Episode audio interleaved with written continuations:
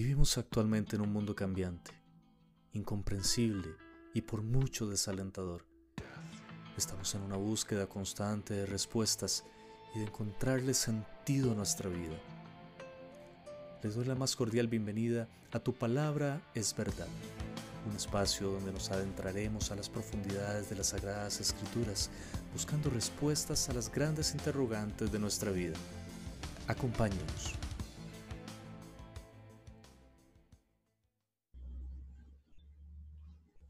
Hoy vamos a estudiar, a seguir con el estudio del Génesis. Y el capítulo que nos corresponde hoy es el capítulo número 6. Y estamos entrando ya a un tema que es bastante importante, bastante lindo también, que es el, el del tema del diluvio. ¿verdad? El, el capítulo 6 empezamos un poquito ya a tocar ese tema. Y es sumamente importante estudiarlo por las palabras de nuestro Señor Jesús en Mateo 24, cuando nos, nos recomendó, nos envió también a, a estudiar los tiempos de Noé, que no les voy a adelantar, ahorita dentro de unos instantes vamos a conversar un poco más a profundidad eh, sobre eso. Y vamos a entender eh, los tiempos actuales nuestros entendiendo los tiempos de Noé también. Génesis capítulo 6. Vamos, vamos a leerlo, el Génesis, el capítulo completo, y ahí vamos a ir desarrollando eh, la, la enseñanza de hoy, la propuesta que tenemos para hoy. Y dice así, de hecho arranca con un título bastante, bastante interesante. Dice la maldad de los hombres. Cuando los hombres comenzaron a multiplicarse por toda la faz de la tierra y les nacieron hijas, sucedió que los hijos de Dios vieron que las hijas de los hombres eran hermosas. Entonces tomaron mujeres para sí, las que escogieron de entre ellas. Y el Señor dijo, eran, y, el, Señor dijo, no, van no va a estar mi espíritu peleando siempre con el hombre, pues es, pues, pues él no es más que carne, vivirá hasta 120 años. En esos días había gigantes en la tierra, y también después de que los hijos de, de, Dios se unieran a las hijas de los hombres y les engendraran hijos, estos fueron los grandes héroes que desde la antigüedad ganaron renombre.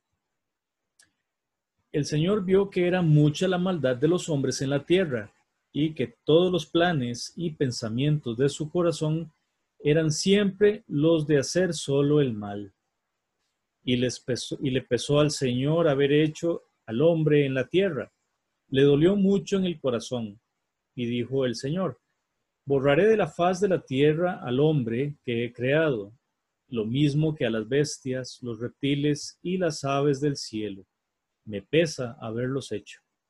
Pero Noé halló gracia a los ojos del Señor. Noé era un hombre justo, en sus acciones fue perfecto, pues, pues siempre anduvo con Dios. Estos fueron sus descendientes. Noé engendró tres hijos, que fueron Sem, Cam y Jafet. Perdón. Delante de Dios la tierra se corrompió y se llenó de violencia. Cuando Dios miró la tierra, encontró que estaba corrompida de hecho, toda carne había corrompido su camino sobre la tierra. Entonces Dios le dijo a Noé, he decidido acabar con todo ser, pues por causa de ellos la tierra está llena de violencia. Yo los destruiré junto con la tierra. Hazte un arca de madera de gofer, con aposentos en ella, y recúbrela por, por dentro con brea, por dentro y por fuera. Hazla de esta manera. Su longitud será de 135 metros, su anchura será de 22 metros y medio y su altura de 13 metros y medio. Hazle una ventana y termínala a medio metro de altura desde la parte de arriba. Pon en su costado la puerta del arca y hazle un piso inferior, un segundo y un tercer piso. Yo voy a traer sobre la tierra un diluvio y destruiré a todo ser bajo el cielo en que haya hálito de vida. Todo lo que hay en la tierra morirá. Pero contigo estableceré mi pacto, y tú entrarás en el arca, y contigo tus hijos, tu mujer y las mujeres de tus hijos. De todos los seres vivos meterás en el arca dos de cada especie, un macho y una hembra para que sobrevivan contigo. De las aves, según su especie, de las bestias, según su especie, y de todo reptil de la tierra, según su especie. Entrarán contigo dos de cada especie para que sobrevivan. Lleva contigo de todo aquello que se pueda comer y almacénalo, pues eso les servirá de alimento. Y Noé lo hizo así. Todo lo hizo conforme a lo que Dios ordenó. Y vamos a, estudiar este capítulo dividiéndolo en dos partes, ¿verdad? Primero vamos a analizar todo lo que se refiere a la primera parte del, del versículo 1 al versículo 8, que habla acerca de la maldad de los hombres y el comportamiento de estos hombres en los tiempos de Noé. Y en segundo lugar, vamos a hablar ya específicamente de la parte de la creación del arca de Noé. Así que acompáñenme a ver la primera parte. Eh, este, este primer versículo nos habla de que eh, algo pasó, que eh, comenzaron los hombres a multiplicarse. Si bien es cierto, los hombres ya se multiplicaban desde los tiempos de Adán y Eva, empezaron a tener hijos desde esos tiempos, algo estaba pasando que ese crecimiento se dio exponencialmente. Ya era demasiada gente la que había ahí. Y si bien es cierto, esta fue una, una orden del Señor directamente ya en el huerto del Edén, que las personas tenían que multiplicarse, vayan, multiplíquense, den fruto, multiplíquense y llenen la tierra. Vamos a ir viendo conforme avance el capítulo que estas personas se multiplicaron, pero de una manera mala, desordenada, de una manera eh, que no corresponde a la voluntad de Dios, por lo cual conllevó al diluvio. Eh, en Mateo 24:12, que quiero arrancar principalmente con este versículo, vamos a encontrar algo bastante interesante. De hecho, en el, capítulo 24 de Mateo, que ya lo hemos podido estudiar en algunas oportunidades, eh, nos damos cuenta que el Señor está hablándole a los discípulos acerca del final de los tiempos, acerca de cómo va a terminar este mundo. Y le hace, les hace una referencia a los tiempos de Noé, que eso lo podemos ver en, en Mateo 24, 37. Dice así, la venida del Hijo del Hombre será como en los días de Noé. Así que si nosotros nos interesa estudiar o, prepararnos para los tiempos de la venida del Señor, para poder discernir con mayor sabiduría estos tiempos, pues definitivamente tenemos que echarle un vistazo y estudiar cómo eran los tiempos de Noé y tratar de encontrar similitudes, ver si realmente es semejante los tiempos que estamos viviendo nosotros con los tiempos que estaba eh, viviendo Noé y la gente que estaba en esa época viviendo, ¿verdad? También Mateo 24:12 nos recuerda que eh, eh, aumentará la maldad en esos tiempos finales, en los tiempos últimos, va a aumentar esa maldad, el amor de muchos se va a enfriar y va a ser como los tiempos de Noé. Entonces quedémonos con esos dos versículos de Mateo 24, que eh, aumentará la maldad, que el amor de muchos se enfriará, que va a ser como en los tiempos de Noé. Y así vamos a estudiar estos tiempos de Noé, sabiendo un poquito esta, esta referencia de los tiempos finales, de los tiempos finales de, eh, de la venida de nuestro Señor Jesucristo. Eh, estos, estos hombres ¿verdad? empezaron a multiplicarse, como lo estudiamos en el versículo, en el capítulo anterior, perdón, en el capítulo 5, hubo una multiplicación de maldad cuando la generación de, Caín, que era una generación maldecida o maldita, empezó también a multiplicarse. Y de ahí, el resultado de esta, de esta multiplicación de la descendencia de Caín, resultaron hombres violentos, hombres malos, hombres sin misericordias, que no les temblaba la mano para matar, que empezaron a construir tiendas, a dominar el, arte del ganado, la ganadería, empezaron a construir eh, artefactos de hierro y de metal, que no necesariamente eran cosas de herramientas, sino que muy posiblemente viendo la maldad de esa época, empezaron a construir armas. Y me acuerdo también de un versículo de Isaías donde nos dice que ya en el milenio, cuando estemos en cuerpos glorificados, cuando nuestro Señor Jesús esté reinando y no haya ya más pecado y la gente no necesite pelear por su, porción de tierra ni por alimento, las personas ya no van a eh, trabajar el, metal para fabricar armas, sino que van a trabajar el metal para fabricar arados, o sea, herramientas de trabajo. Eh, así que también esto nos hace una mejor idea, nos da una mejor idea de que en esos tiempos de Caín, los hombres empezaron a hacer armas, los hombres empezaron a construir eh, instrumentos musicales también y empezaron a construir tiendas. Se empezó a hacer, eh, a crear los diferentes oficios, ¿verdad? ¿Y quién les enseñó a hacer todos esos oficios, todas esas artes?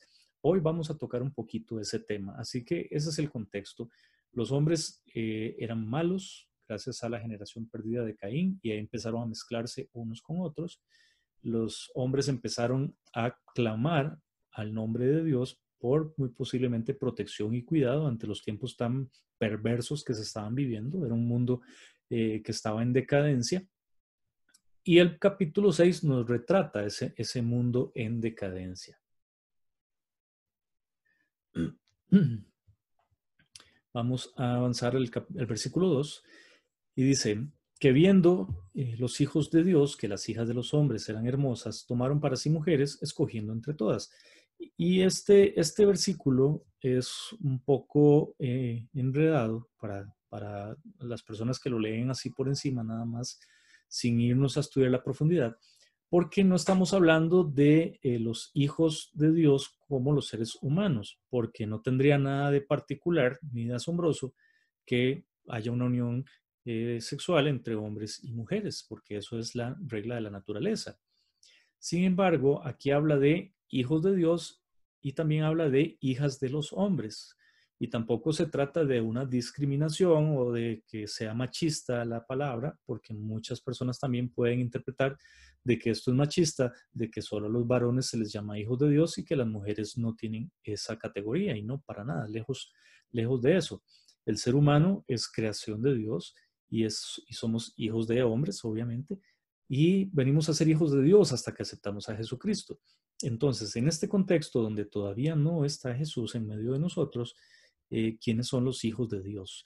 Eh, la clave está en estudiar el, Antiguo Testamento desde el original hebreo, para saber que esta palabra, eh, hijos de Dios, es la palabra hebrea o las dos palabras hebreas, Ben Elohim, que significa hijos de Dios, literalmente. Pero eh, hay que ver que esta frase, Ben Elohim, únicamente se repite tres veces en la Biblia, en esta del Génesis, y dos veces más en Job, en el libro de Job.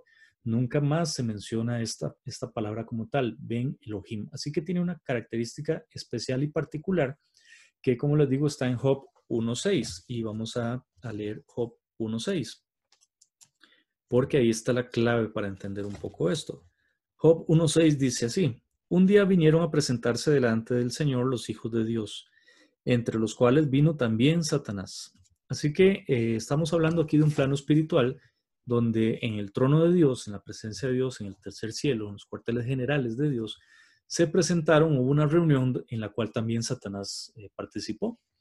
Y Satanás es espíritu, recordemos eso. Así que no pudieron haber sido hijos de Dios literalmente en esa reunión eh, o, hombres, hombres naturales, carnales, por eh, la categoría de la reunión, ¿verdad? Por la, por la, categoría espiritual de la reunión, donde solamente pudieron haber participado seres espirituales.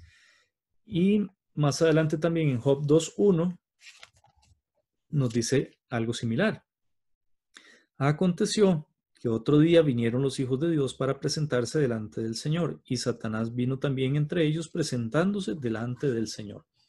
Estas dos referencias y la referencia del Génesis es la única parte de las escrituras donde vamos a encontrar esta frase, Ben Elohim. Así que definitivamente concluimos que eh, el Ben Elohim que, está hablando aquí en el versículo 2 se trata de ángeles, que no son los ángeles caídos, no. Una cosa son los ángeles caídos y otra cosa los ángeles que están al servicio de Dios para protegernos y para servirnos a nosotros, para ministrar al ser humano. Pero en este caso, algo pasó que estos ángeles que se supone que estaban para el servicio de los seres humanos, eh, se mezclaron con las mujeres. Tomaron para sí mujeres, las tomaron como esposas y se mezclaron con ellas y vamos a ver cuál fue el resultado de esa mezcla. Eh, también, antes de continuar, es importante mencionarles que el, Antiguo Testamento, como les digo, no hay ninguna referencia de que se le llame a las personas hijos de Dios, ¿verdad? Eran siervos de Dios. Moisés fue siervo de Dios, Noé fue siervo de Dios, Abraham fue siervo de Dios. Pero el único, el único que se le llama hijo de Dios en el Antiguo Testamento, ¿verdad? Es una referencia que la podemos encontrar en la genealogía de Jesús, en Lucas 3:37. Al único que se le llama hijo de Dios es a Adán, Es una genealogía de Jesús que viene de, de, atrás, de adelante para atrás, donde empieza con Jesús, hijo de María, y así sucesivamente hasta llegar a, hasta Set, y dice Set, hijo de Adán, Adán, hijo de Dios. Así que el único, el único que era hijo de Dios realmente en ese momento, que era creación directa de Dios, fue Adán, lo creó con su propia mano. De ahí en adelante, todos los demás nacerían como nacen los seres humanos, a través de la unión de dos personas, eh, de hombre y mujer, y nacería la criatura que se concibe en el vientre. Así que una, es un punto más para validar la idea de que cuando se refiere a hijos de Dios, se refiere a los ángeles en este contexto, en este capítulo, en este versículo en particular. Y es importante entenderlo así para poder entender eh, cómo es que se pervirtió la, la raza humana. Y dijo el Señor, no contenderá mi espíritu con el hombre para siempre, porque él ciertamente carne es, más serán sus días 120 años. Y aquí es una sentencia, ¿verdad? Lo que lo que está dictando el Señor. El Señor está eh, ya llegando al límite de su paciencia, podríamos entenderlo de esa manera. Dice que no contenderá, dice que, que ya este, no disputará más con el ser humano, que ya no va a disputar, sino que simplemente va a dar término a esta, a esta rebeldía, a esta ausencia de querer conocerlo a él. El hombre eh, estaba llegando a un límite de la perversidad, ¿verdad? por haberse multiplicado la maldad. Llegó al colmo, al colmo la maldad. Y el Espíritu del Señor es el Espíritu Santo. Obviamente el Espíritu Santo siempre ha estado, siempre ha existido, siempre está en medio de nosotros, es omnipresente también. Y esta es la palabra ruach, que significa aliento, que significa también aire o, o viento, y en referencia también al Espíritu Santo. Y dice que no contenderá para siempre. Aquí la palabra siempre es la palabra hebrea olam, que significa eternidad porque el ser humano es carne. Es, una, es una sentencia bastante, bastante clara de parte del Señor. Y más adelante, conforme vamos leyendo, vamos a darnos cuenta eh, cuál fue la causa de esta sentencia, porque el Señor emitió esta, esta sentencia. Había gigantes en la tierra en aquellos días, y también después que se llegaron los hijos de Dios a las hijas de los hombres y les engendraron hijos. Estos fueron los valientes que desde la antigüedad fueron hombres, eh, varones de renombre. Interesantísimo, porque aquí ya encontramos algo, un, factor nuevo. Había gigantes, ¿verdad? Y no eran personas de estatura muy grande, como podemos ver hoy en día, que tal vez miden dos metros, dos metros diez, los más grandes, sino que realmente eran gigantes. Cuando nosotros eh, leemos literatura, vemos mitología griega, romana, celta, eh, etcétera, nos vamos a dar cuenta de que en el imaginario colectivo siempre hay presencia de gigantes. Incluso hay representaciones de gigantes en algunos grabados en piedra. Eh, recordemos que están los, las, em, la Ilíada de Homero nos, nos habla de cíclopes, que eran hombres gigantes con, un ojo en la frente. Eh, los mismos titanes, que habla de la mitología griega. En otras culturas también se habla de gigantes los troles, ¿verdad? También, que, hablan muchas, muchas eh, novelas de, ciencia ficción y de, y de, como El Señor de los Anillos y estas, también nos habla de estos seres fantásticos, ¿verdad? Que son gigantes. De algún lado tuvo que haber salido esto, ¿verdad? Porque el ser humano no inventa nada de cero. Él no crea nada de cero a menos de que lo haya visto y eso que ve lo transforma. Así que eh, estos gigantes que había en la tierra literalmente eran hombres espectaculares, eran, literalmente gigantes. Lo vemos también en, otras referencias de la, de, la, de la, Biblia, sobre todo la más conocida con David y Goliat, que Goliat era un gigante, el cual David vence. Y Goliat tenía eh, otros hermanos más que también fueron muertos y eso ahí dio por terminada, digamos, la, descendencia de los gigantes. Eh, sin embargo, esto nace desde aquí, desde el diluvio, desde antes del diluvio ya estaban estos gigantes. Y estos gigantes nacen de esa mezcla de los ángeles, que son seres espirituales, con las mujeres, que son seres humanos. ¿verdad? Eso es una unión que no es legítima, que no es natural y se pervierte el resultado de esta unión, se pervierte el fruto de esta unión. Eh, y dice que eran hombres valientes, eh, varones de renombre, valientes desde la antigüedad. Y aquí eh, podemos hablar de que no solo que eran valientes porque no tenían miedo, sino que eran personas que podían hacer cosas que normalmente los seres humanos no hacen, ¿verdad? Cuando nosotros vemos las grandes construcciones de la antigüedad, como las pirámides de Egipto, por ejemplo, como Machu Picchu también, que tiene mm, cientos de miles de años, eh, cinco mil años, dicen algunos expertos que tienen las pirámides de Egipto, por ejemplo, eh, todavía la ciencia no ha encontrado explicación de cómo es que llegaron a realizarse estas construcciones. No había tecnología, no había la suficiente desarrollo para poder construir algo tan impresionante. Así que hace cada vez más sentido de que hubo una intervención sobrenatural, una intervención que no era de este mundo, que trajo no solo conocimiento, sino que también aportó eh, fortaleza y fuerza para poder realizar estas grandes obras.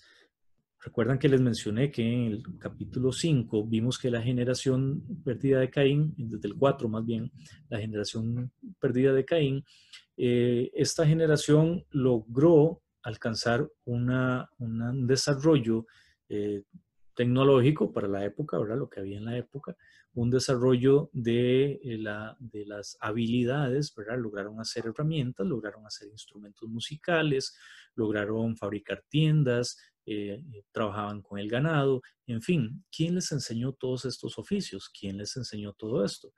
¿Verdad? Si, no tenían ningún conocimiento de nada.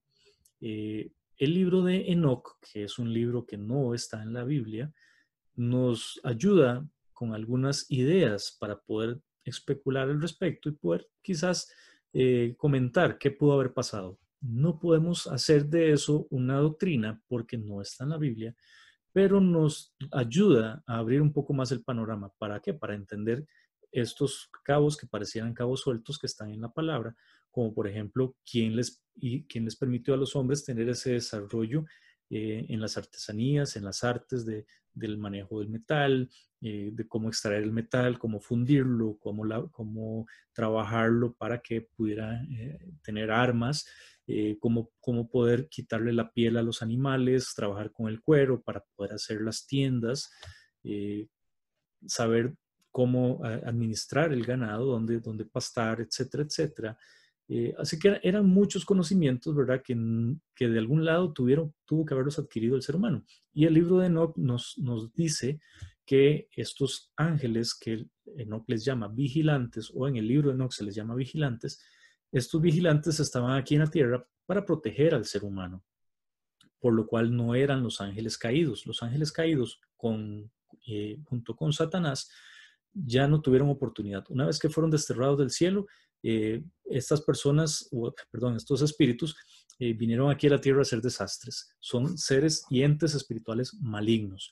Así que estos vigilantes son seres espirituales que Dios puso para que nos cuidaran y ellos dejaron su misión de lado, se pervirtieron y se fueron en pos de vicios contra naturaleza, como nos lo dice el libro de Judas.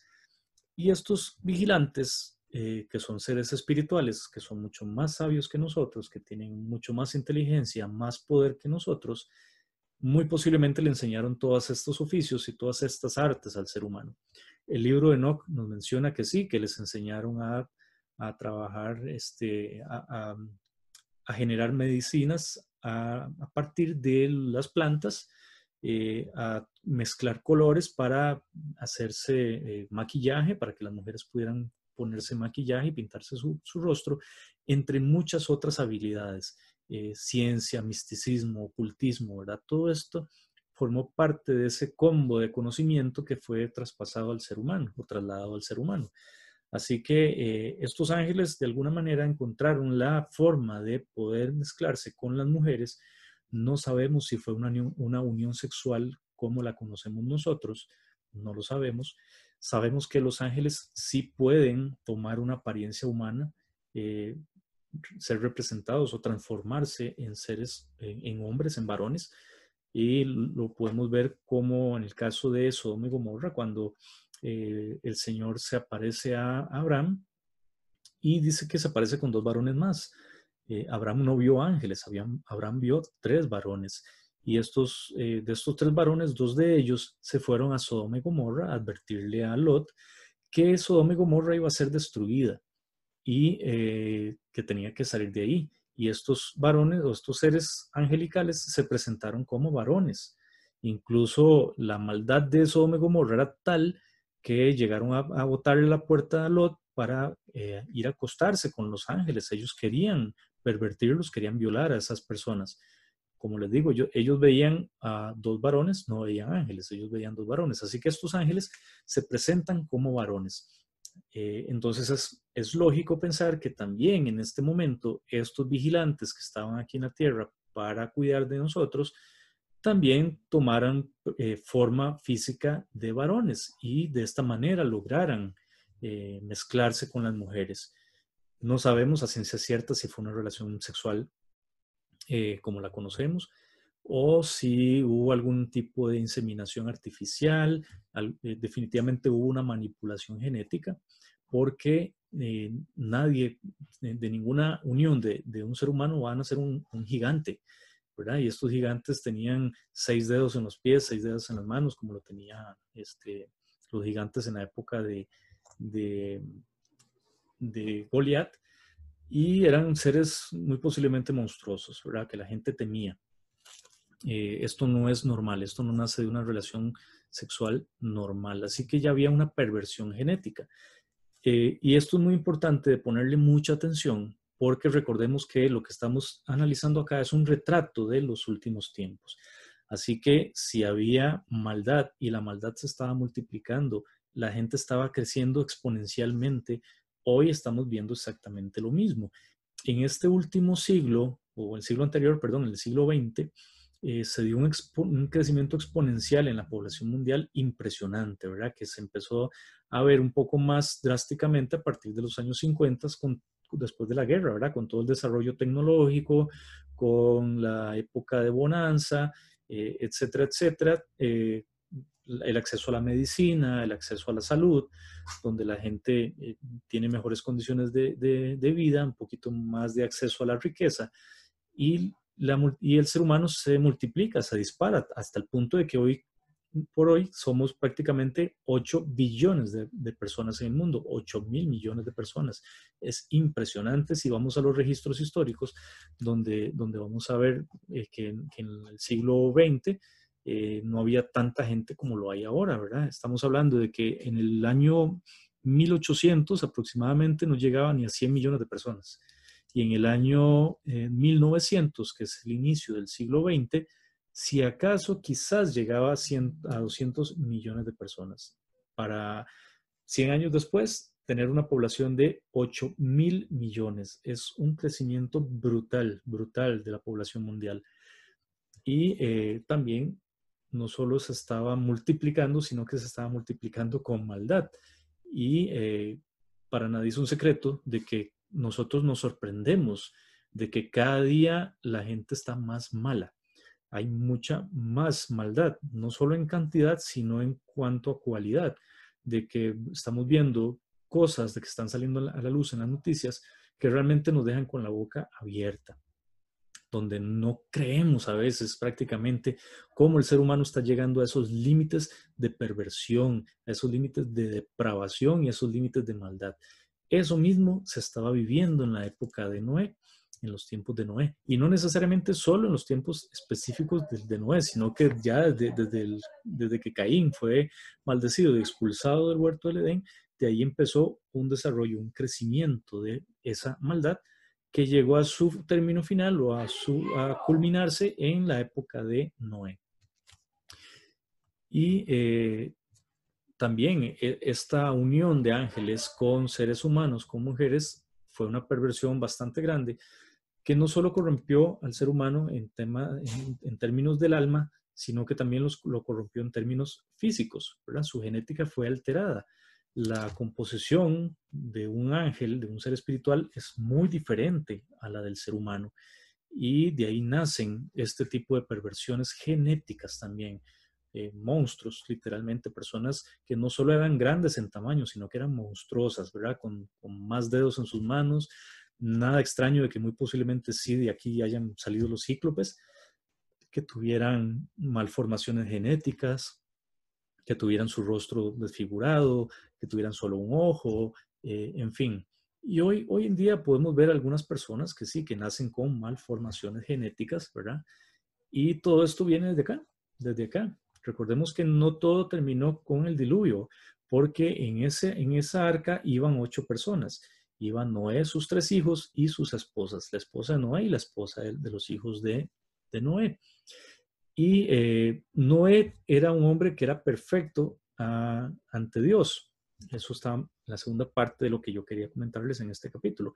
Pero no se trata de que era perfecto, de que no mataba ni una mosca, de que era una persona eh, que, no, que no pecaba, eh, que prácticamente le evitaba y le salieron alas. No, sino que, si bien es cierto, él vivía, claro, una, una, relación muy estrecha con Dios, trataba de obedecerle al Señor en todo, eh, pero aquí estamos hablando de una, de una perfección a nivel genético, ¿verdad? Una perfección a nivel genético que nos dice que Noé no había sido contaminado. Quiere decir que de la, de la descendencia de, Noé o su linaje anterior, eh, venía una línea genética desde el huerto del Edén, sin corromperse. Quiere decir que hasta Noé esa línea venía intacta, tal cual la diseñó eh, Dios y tal cual Dios creó al ser humano con su genética intacta. Quiere decir que los hijos de Noé también tendrían esas cualidades. Pero ¿qué pasa con las esposas? Y sobre todo con las esposas de los hijos. Ellas no porque no eran hijas de Noé, ellas pertenecían a otra familia. Y eh, aquí dice que todos los hombres, todos por completo estaban corrompidos. No había uno, solo, solo como les digo, Noé y su familia. Así que podemos entender esto desde un punto de vista genético. Todos estaban corrompidos genéticamente. ¿Por qué? ¿Por qué les digo esto que no era solo un tema de maldad en cuanto al pecado? Porque siempre ha habido pecado. Imagínense que si cada vez que eh, alguien hace un pecado, el Señor lo elimina, ya no quedaría nadie sobre la tierra. Así que eh, la maldad de los hombres en este caso también se sumó a la perversión genética. Quiere decir que el ser humano estaba a punto de acabarse genéticamente porque ya estaba corrompido desde su ADN. Y esta es la razón por la cual el Señor manda este castigo del diluvio y la extermina por completo. Porque si no la extermina, eh, iban a empezar a hacer cada vez más monstruitos, más monstruitos, más perversiones genéticas y al final no quedaría prácticamente nada de la idea original, del ADN original del ser humano y tenía que mantenerse de esta manera. ¿Por qué? Porque a través del linaje de Noé iban a ser el Mesías cientos de años después y ese Mesías tenía que también tener un linaje una perfección genética, ¿verdad? No podía ser una corrupción. Así que el Señor conservó por esta razón a Noé y a su familia porque tenía que mantener el linaje original hasta que naciera el Mesías. Todo lo demás estaba corrompido, todo lo demás había pervertido su genética y obviamente también el pecado ya había hecho demasiado daño en el alma de estas personas y en el espíritu.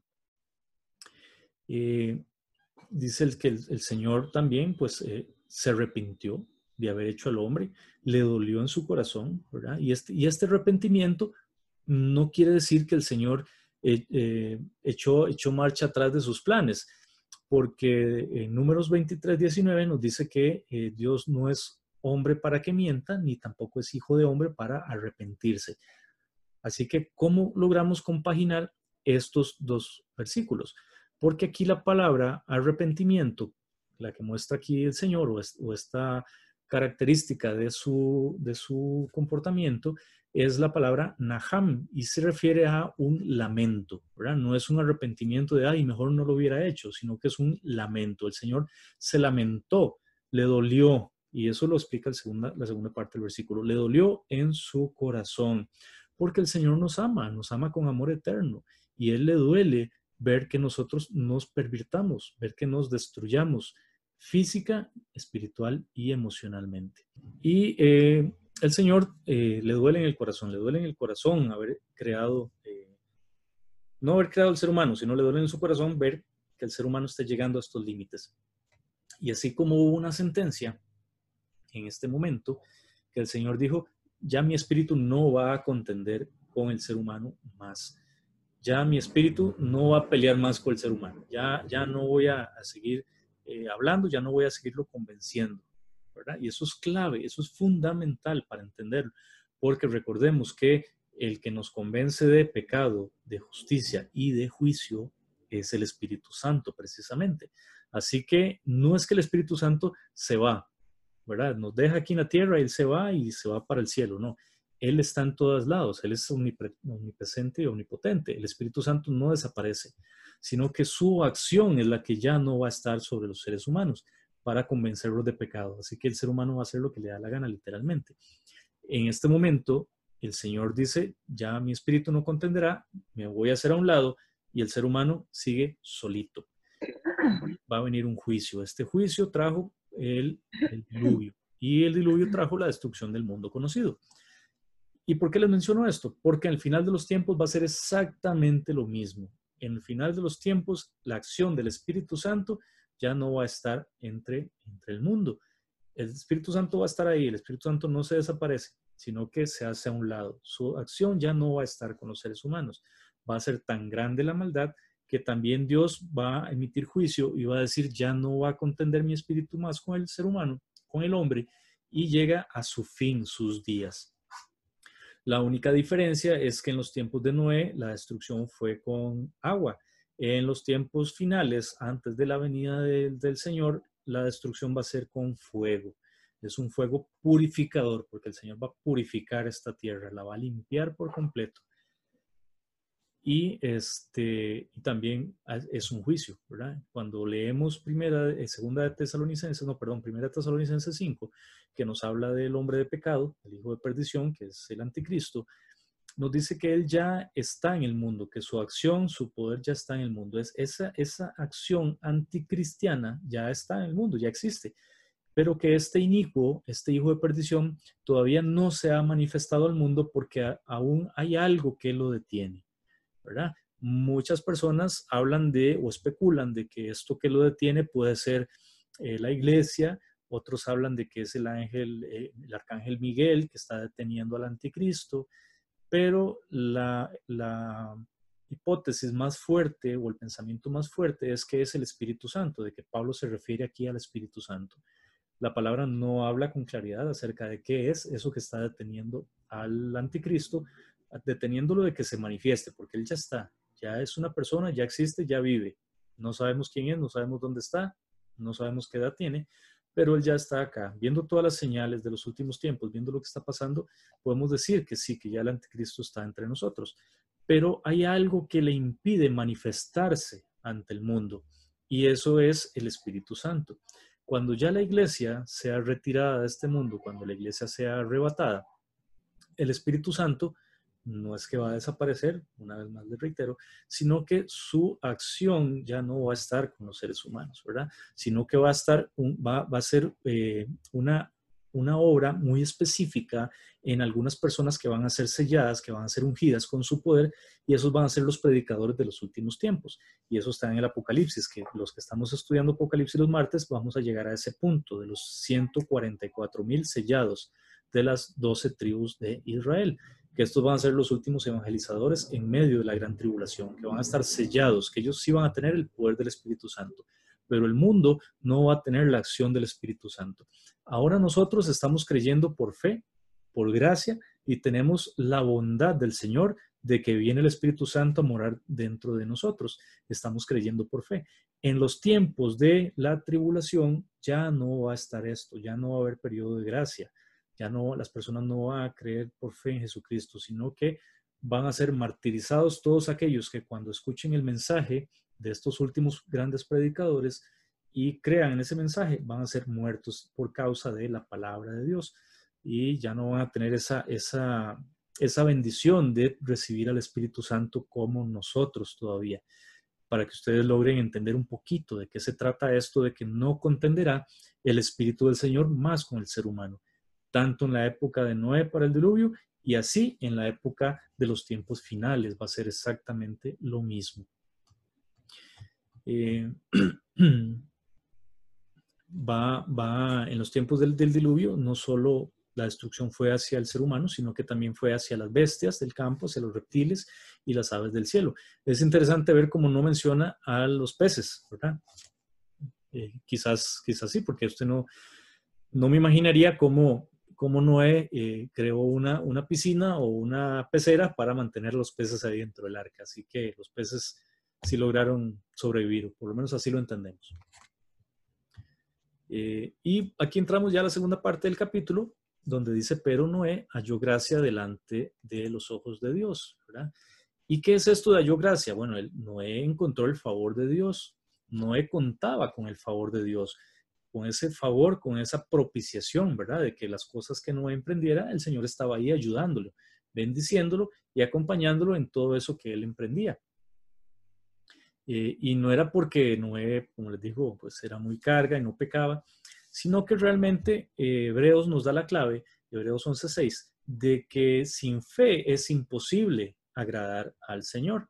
Recordemos que la fe en el Señor es la que nos permite tener acceso a esa gracia, no solo a la gracia salvadora, sino que también a la gracia para ser bendecidos día tras día, la gracia para poder tener eh, protección, para poder tener un trabajo digno, para poder tener alimento, para poder tener sustento, eh, salud, en fin, todo lo que necesitamos, todo lo que necesita el ser humano eh, es por la fe, porque esa fe cuando se pone en acción, entra la protección del Señor, entra la bendición del Señor a nuestras vidas, lo que llamamos la gracia, la gracia y la misericordia del Señor. Eso, es el favor.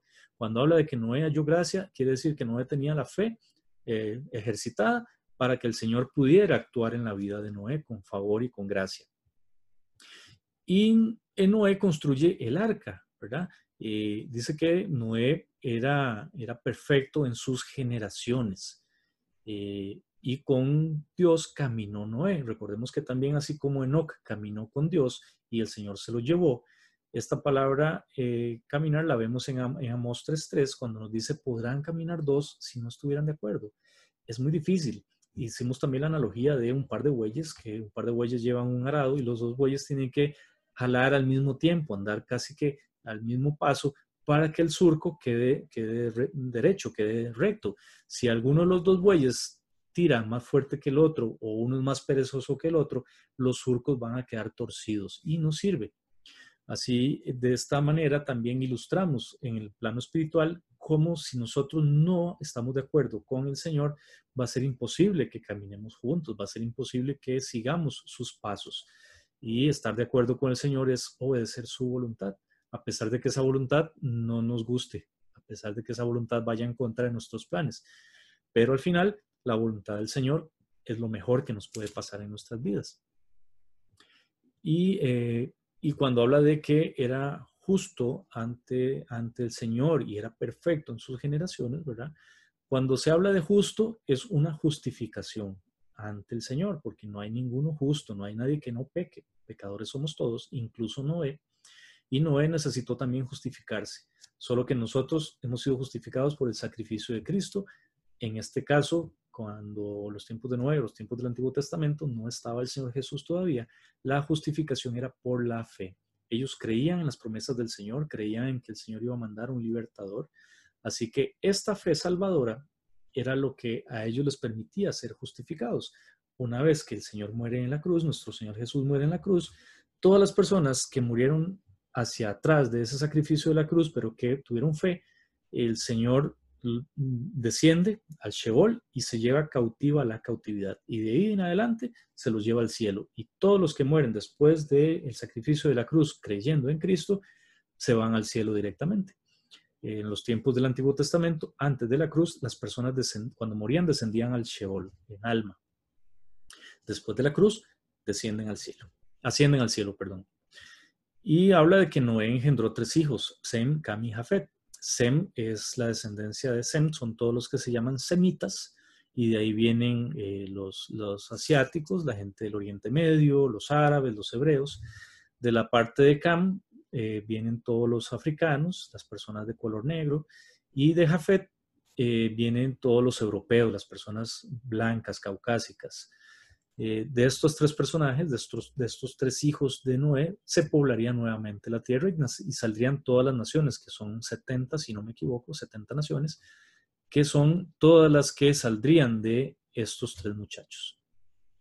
El versículo 11 nos dice que se corrompió la tierra delante de Dios y estaba la tierra llena de violencia. Es interesante esta palabra violencia en el original hebreo porque es la palabra jamás, ¿verdad? Y jamás es una, eh, un, grupo terrorista que está en la franja de Gaza, que son, son palestinos y que pasan constantemente luchando contra Israel.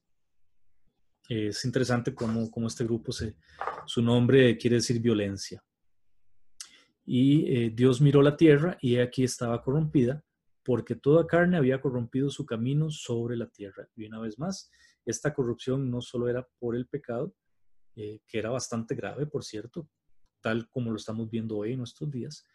Eh, y también había una corrupción genética. Recordemos que había una corrupción genética donde definitivamente el Mesías no podía salir de ese linaje. Si el Señor no hubiera protegido a Noé y a sus tres hijos, eh, muy posiblemente en algún momento iba a llegar de que estos tres muchachos se iban a mezclar con, con personas y que estas personas iban a engendrar personas alteradas genéticamente y así sucesivamente hasta que ya no quedara un rastro fiel de la, del ADN del ser humano, tal cual lo diseñó el Señor, ¿verdad?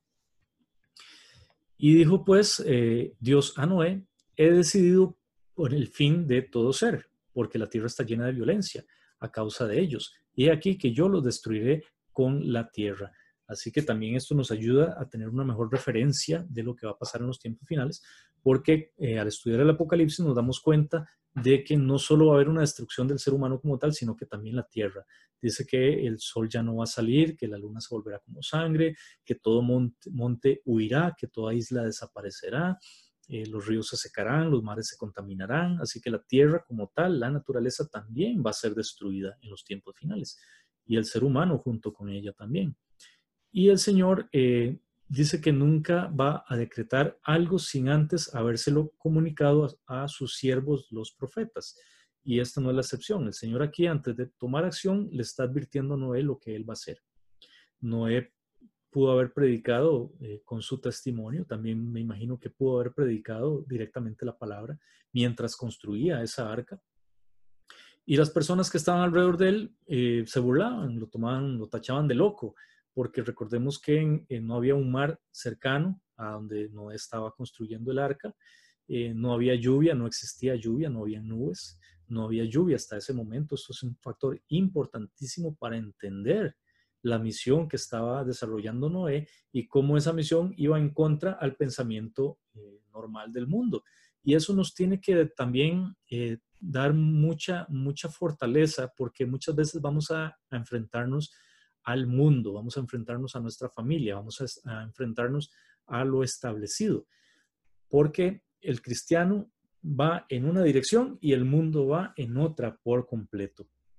Nosotros no vamos en la dirección del mundo, así que no podemos estar de acuerdo con muchísimas cosas que están pasando en el mundo, cosas que van en contra de la palabra de Dios y tenemos que ser firmes porque vamos a recibir mucha presión, mucha presión social, mucha presión de los amigos, mucha presión de las redes sociales, para amoldarnos al mundo, para compartir con el mundo, porque si no nos van a decir que somos intolerantes, que somos personas que, no tenemos amor ni afecto por el ser humano, por el prójimo, y hasta incluso van a usar el cristianismo en contra nuestra, porque nos van a decir de tan cristiano que es y no, y no acepta que hay personas que se puedan amar, no hay personas, o, no acepta que hay personas que puedan hacer esto y lo otro. Tiene que ser tolerante. Eh, el cristiano tiene que ser amor. Entonces empiezan a manipularte y a poner tu fe en contra tuya. y nosotros tenemos que estar firmes en la roca que es Cristo, firmes en la palabra del Señor, no importando lo que diga el mundo, sino importando lo que diga Dios, porque el ser humano tiene que agradarle a Dios, el cristiano tiene que agradarle a Dios, no al mundo. Incluso si ir en contra del mundo es eh, sufrir persecución, tenemos que resistir, porque no estamos solos, estamos con el Señor. Y cuando el Señor le da la orden a Noé de que se haga un arca de madera de gofer, que muy posiblemente esta madera de gofer era eh, algún tipo de, madera resinosa, ¿verdad? Que, necesitaba ser resinosa, puesto que tenía que ser impermeable para que resistiera a la inundación que iba a haber pronto. Y esta palabra arca es la palabra teba, que significa eh, canasta y describe también la misma palabra que se usa cuando Moisés fue puesto en una canasta y dejado en el río y se lo encontraría la hija del faraón. Eh, es la misma palabra. El arca de Noé es la misma palabra que se usa para describir la canasta donde fue puesto Moisés, tal como Moisés fue salvado en, por ponerse, por ponerlo, por ser puesto en esa canasta, eh, Noé y su familia también fueron salvados del diluvio por ser puestos dentro del arca. Y eh, para nosotros, pues quizás no cobra mayor relevancia de que, de que Noé haya hecho un arca o que el Señor le haya dado las instrucciones de hacer un arca. Es como que nosotros hoy en día nos llegue el Señor a decir que, que hagamos un, una, nave espacial intergaláctica y no sabemos ni siquiera qué es eso, ¿verdad? Y tenemos que hacerlo. El Señor le da las instrucciones a Noé. Y eh, como les decía, Noé no tenía la menor idea de lo que estaba construyendo, así que él lo hizo por fe, absolutamente por fe. Así que era una razón más para ser tildado de, loco, eh, de lo que estaba haciendo no tenía sentido. Y sí, ante el mundo puede ser que, que nosotros nos comportemos de una forma sin sentido. Ante el mundo pero no ante Dios. Lo que más vale es ser obedientes ante los ojos de Dios y cumplir su palabra. Y eso va a tener una recompensa. ¿Cuál fue esta recompensa? Que el Señor salvó a Noé y a su familia, los preservó con vida, los logró eh, contener dentro del arca. Y esto es una referencia al arrebatamiento que también vamos a experimentar en algún momento de estos últimos tiempos. Vamos a ser rescatados, vamos a ser librados de la destrucción que viene sobre el mundo. Eso lo vimos el martes pasado cuando estudiamos la carta a eh, la iglesia de Filadelfia. Una vez más los invito a que vean el Instagram, el video que subí el martes, porque ahí está en detalle la iglesia de Filadelfia y cómo vamos a ser salvados de la gran tribulación. Y esto es una referencia a eso. Noé y su familia fueron salvados de la gran tribulación así como nosotros seremos salvados de la gran tribulación que va a venir sobre el mundo entero. Así que eh, para ir concluyendo ya, porque se me está acabando la sesión, eh, el Señor eh, emitió un juicio sobre el mundo, el juicio estaba perdido, cada vez se corrompía más y más, la, la, gente se estaba multiplicando de una manera exponencial increíble, la maldad estaba llegando al tope y al límite, la gente ya no quería nada con el Señor, la gente se casaba, se daba en casamiento, nos dice Mateo 24, y eso quiere decir que la gente estaba desarrollando su vida como si nada pasara, hasta que vino el diluvio y no entendieron, y vino la lluvia y se los llevó. Así va a ser la venida del Hijo del Hombre, como ladrón en la noche, no se lo van a esperar, no lo van a ver venir, sino que la gente del mundo se va a dar cuenta que simplemente desaparecieron millones de personas y que ellos van a vivir un tiempo de falsa paz y va a ser el anticristo el que va a venir a, a quitar esa falsa paz y va a haber destrucción repentina y la gente va a estar desesperada por los juicios de Dios, pero no van a entender. Hasta aquí llega nuestro programa. Acompáñanos en una próxima edición y los estaré esperando para descubrir juntos cosas maravillosas. Le pido al Padre que los santifique en verdad, porque su palabra es verdad.